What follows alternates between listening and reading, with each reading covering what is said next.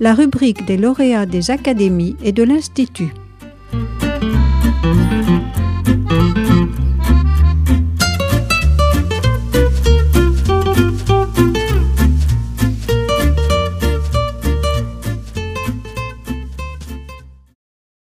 Bonjour, je m'appelle Diane Mazloum et je vais vous présenter mon roman L'âge d'or, publié en 2018 aux éditions Jean-Claude Lattès, un roman pour lequel j'ai reçu le prix Amique de l'Académie française.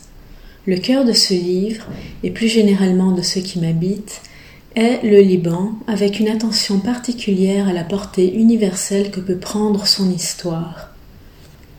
Depuis son affranchissement du mandat français et l'obtention de son indépendance en 1943, le Liban est un petit pays, neutre et pacifique, qui résiste aux turbulences du Moyen-Orient. Extrêmement riche et varié de par son pluralisme socio-communautaire, où il s'y côtoie allègrement et jusqu'aujourd'hui d'ailleurs 19 confessions religieuses, le Liban devient rapidement pour le monde un exemple inespéré, voire même jalousé, d'harmonie et du vivre ensemble. Avec sa traditionnelle vocation libérale et d'ouverture sur le monde occidental héritée entre autres du protectorat français, le pays du cèdre s'approprie le meilleur venant de l'Occident tout en veillant à garder le meilleur de l'Orient, ce qui lui vaut des surnoms aussi envoûtants que le Paris du Levant, le Monte Carlo de l'Orient et la Suisse du Moyen-Orient. Touché par la grâce, mirage ou éphémère miracle, je ne saurais le dire. Très vite, dans les années 70, le pays explose et bascule à jamais, et avec la plus féroce des violences, dans le conflit. Je me permets d'employer le mot conflit pour englober les termes de guerre, guerre civile, guerre des autres, guerre fratricide, guerre communautaire, guerre de famille, guerre économique et guerre existentielle, desquelles, encore aujourd'hui en 2020, le pays est prisonnier. L'âge d'or retrace, sur une période allant de 1967 à 1979, la chaîne réaction qui a fait qu'un pays aussi pacifique et protégé que le Liban puisse se retrouver à feu et à sang à travers le vécu de trois personnages principaux, dont deux qui ont réellement existé. Georgina, libanaise, reine de beauté, qui est toujours en vie d'ailleurs, et Ali Hassan, militant palestinien, qui est mort. Le troisième personnage principal est fictif. Il s'agit d'un jeune Libanais, Roland, dont j'ai imaginé qu'il a été le premier amour de Georgina. Quand l'histoire commence en 1967, pendant la guerre des six jours, Georgina et Roland sont à l'aube de leur adolescence. Georgina veut devenir Miss Liban, Roland espère la conquérir, et le Liban est un jeune pays indolent dans lequel il fait bon vivre. Un peu plus loin, au Koweït, Ali Hassan s'ennuie dans les bureaux de l'OLP. Mais en quelques années, tout change. Le Liban compte plus de 400 000 réfugiés palestiniens pour 2 millions de Libanais. Beyrouth est devenue la capitale du terrorisme international et Ali Hassan, l'homme le plus dangereux du Moyen-Orient. Il est accusé d'être à la tête de l'organisation terroriste Septembre Noir et des attentats aux Jeux olympiques de Munich en 1972. Poursuivi par le Mossad, il est numéro un de la liste Golda. Quant à Georgina, sacrée Miss Univers, la seule que le Liban ait connue, elle tombe amoureuse de lui. J'aimerais insister un instant sur les personnages réels de Georgina et Ali Hassan. Georgina, la chrétienne, Miss Univers d'un pays en liesse, belle, jeune et insouciante, est à l'image de l'âge d'or du Liban. Ali Hassan, le musulman, dit le prince rouge, bras droit de Yasser Arafat, terroriste de la pire espèce pour les uns, espion ou agent de la CIA pour d'autres, héros et grand chef palestinien pour certains, mais terriblement séducteur pour tous, incarne la guerre et la violence. Si j'ai choisi ces deux figures pour personnifier cette chaîne à réaction, c'est parce qu'ensemble, Georgina et Ali Hassan ont formé un couple hybride et mythique qui a symbolisé tout l'excès de modernité, de diversité et de contradiction qui caractérisait le Liban des années 70. Et jamais la contradiction n'aura été aussi forte qu'au moment où ils s'épouseront et passeront leur lune de miel à Disneyland en Floride. En parlant de contradiction, il y a aussi quelque chose de très surréel et fascinant pour moi dans cette vague de terrorisme international au cœur des années 70 qui a terrifié le monde et marqué les imaginaires à coups de cagoules, de détournements d'avions, de bombes miniaturisées insérées dans des tampons hygiéniques et de mise en scène, tout cela sur un fond de révolution planétaire, comme si tous ces militants qui étaient sincèrement portés par une cause se battaient en jouant aux avions téléguidés et à se déguiser. On est au plus fort des contradictions, mais aussi des contrastes. On passe du noir au blanc tout en se camouflant dans la zone de gris. C'est important pour moi car il me semble que j'écris sur tout ce qui m'échappe, sur Beyrouth que je connais par cœur, mais que je n'arrive toujours pas à saisir en mots ou en images, sur des sensations que je peine à restituer, des atmosphères difficilement descriptibles, sur tous les sentiments ambivalents qui peuvent nous animer.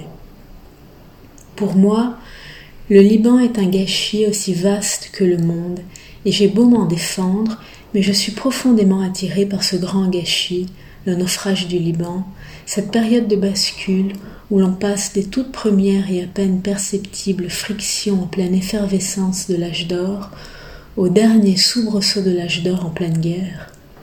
J'avais besoin de comprendre cette chaîne à réaction.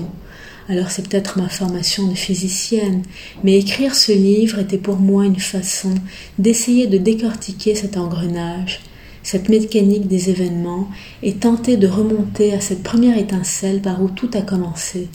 Était-ce la faute des Palestiniens Des pays arabes qui ont vu dans le Liban un terrain de jeu pratique pour se débarrasser du problème encombrant des réfugiés palestiniens, d'Israël, pays voisin déjà surarmé, ou est-ce tout simplement le destin du peuple libanais? On ne m'a jamais appris la guerre du Liban, pour la bonne raison qu'elle n'existe pas. Ou plutôt, au Liban, dans les livres scolaires, l'histoire s'arrête juste avant la guerre. En 1991, le traité d'amnistie qui met fin à la guerre commencée en 1975 donne lieu à une amnésie généralisée. Jusqu'à aujourd'hui, la guerre du Liban n'a toujours pas été écrite de façon officielle, dans le sens où le Liban, en tant que nation, n'est toujours pas d'accord sur ce qui constitue une grande partie de son histoire. On en reste sur un conflit non résolu.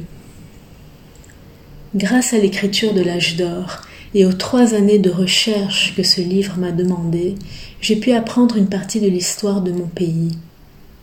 J'ai donc décidé de construire le récit en suivant 13 dates clés de 1967 à 1979, un chapitre par année, chaque chapitre ayant lieu un jour précis de l'année qui correspond à un événement historique que j'ai spécialement choisi et c'est sur chacun de ces faits historiques que je me suis appuyée pour tisser la trame romanesque.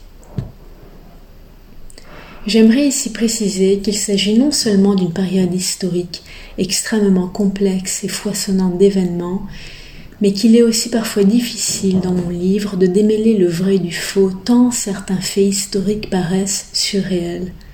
C'est une période que je n'ai pas vécue, et j'ai eu parfois du mal à m'y retrouver.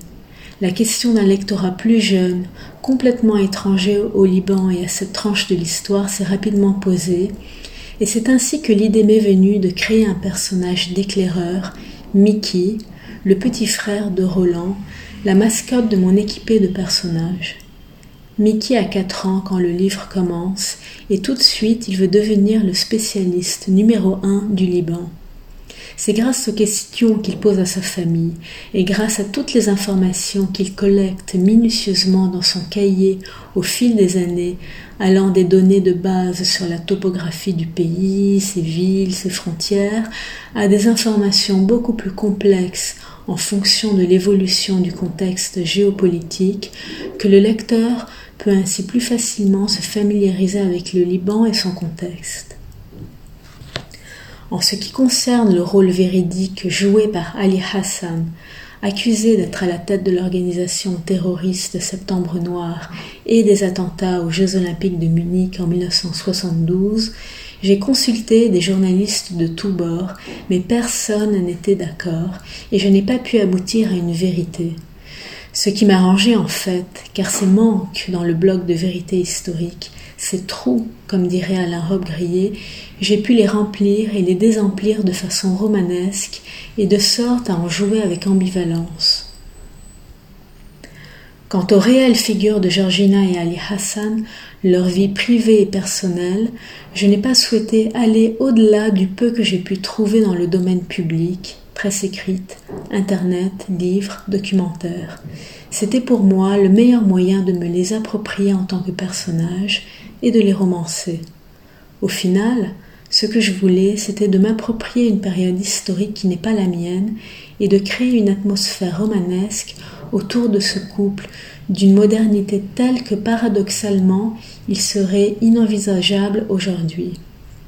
Mon couple formé par Georgina et Ali Hassan est sans doute proche de la réalité et de mon travail de documentation, mais je le rappelle, L'âge d'or n'est pas une double biographie, ni un livre d'histoire ou de géopolitique. C'est un roman, un roman tissé de mes propres sensations, de mes fantasmes, de tout ce qu'on a pu me raconter, de tous les personnages fictifs qui le peuplent, comme Roland, ses parents, son cousin et Mickey, le petit frère, qui est un peu mon double dans ce livre et qui collectionne les preuves infimes et enfantines d'un pays mirage, un pays qui aujourd'hui n'existe presque plus.